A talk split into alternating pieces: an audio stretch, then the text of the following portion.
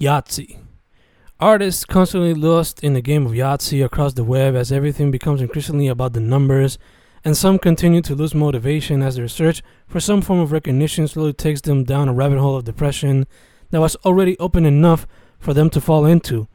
People say don't do it for the recognition, but we fail to see that to some extent, art is always a call for help or attention. Yearning. Often yearned for greatness, often yearned for perfection, constantly fell to depression until I understood that they were unattainable, and decided to simply chill, have fun, and do my thing. To simply do what came natural and edit whatever failed incomplete the best that I could. Because if I continued to edit while searching for perfection, I'd never finish anything. Yugen. Living in an internet Yugen life, letting my art and my works speak for themselves and tell a little bit about myself, often thinking of making things even much more obscure, much more Yugen, if you will, letting readers have fun as they try to decipher the codes, making things more interactive and hopefully much more fun for them to explore. Yet, yet to achieve my maximum potential as the notebooks full of ideas continue to follow me, just picture it. As I spent my first morning hour writing seven new movie ideas that'll probably never see the light of day. Yet, yet to achieve maximum potential, as I believe I can do much more than art, as I believe I can still master certain reports, as I believe I can still master certain fields. But life cuts me short, and I can pursue them all which is why I sometimes wish to be Wolverine minus the torture, so I can have a long life where I achieve all of my goals minus the torture of losing the people I love. But that'll never be attainable, because life isn't a fantasy. Nah, nope. We're in this for a short time, and we just gotta do as much as we can with it. Yellow.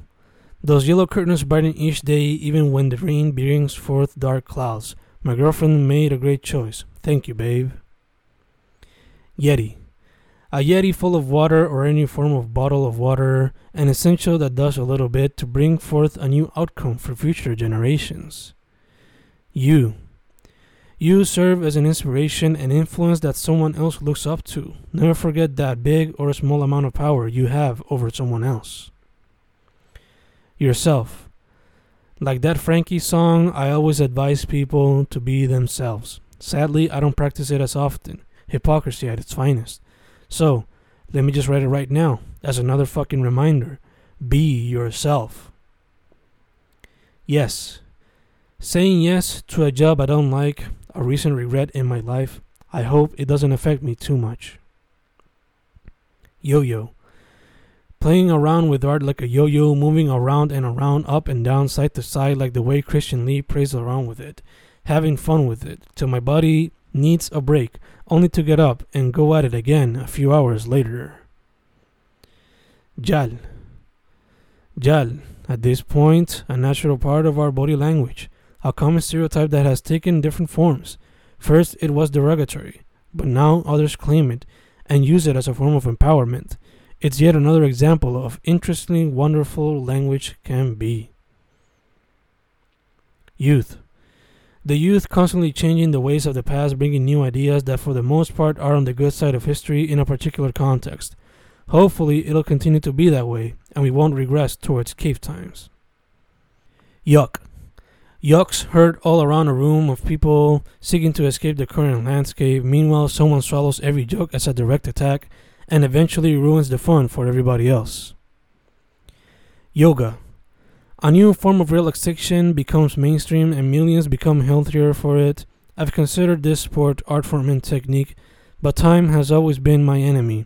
I know it's a cheap excuse, but I know one day it'll be a part of my daily practices. Yard. This environment tells stories stories of a family slowly growing, stories of a mother gardening flowers, stories of a father under the sun mowing lawns, stories of children having fun stories of a family eventually growing old and smiling into the skies as legacy continues to grow. Yogurt.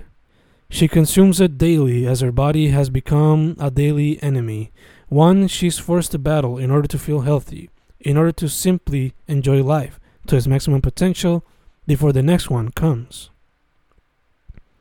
Yeyuno. Muchas veces los mensajes y las ideas se quedan en el yeyuno y no hacen la digestión por completa. Yeguada. En nuestra isla llena de problemas hay una yeguada de grandes artistas. Es una pena que no se les dé el amor que se merecen. Yelp. A loud yelp is heard across the house. The next image is a bleeding pinky toe. Yema. La yema de nuestro ser es constantemente herida por comidas grasosas y por falta del amor. Yanking. I continue experimenting with different forms and styles, always yanking on them, trying to look for different ways to express whatever runs through the mind, whatever the mind wishes to speak, especially in the darkest and most confusing times. Yawn. Hear me yawn all through, throughout work related workshops that I have no interest in. Thankfully, these masks have allowed me to do it more often. Yahoos. Yahoos are often seen as negatives in the world, Elitism will always deem them as ignorant, but those who consider themselves the elite will often fail to see the background and culture behind such terminology. Yammering. I often look at my poetria to seem like a synonym of yammering, and perhaps it is, but for some it might not, but that's part of being one's own worst critic. Yardbird. A word used in many different contexts, some for the military, other for convicts, but the way I found it was through music, great music that continues to influence to this day. Yelling. A lot of yelling is found on the web today, and it continues to destroy us. One would think that with so much communication, we would also be more open towards listening. But no, things haven't worked out that way.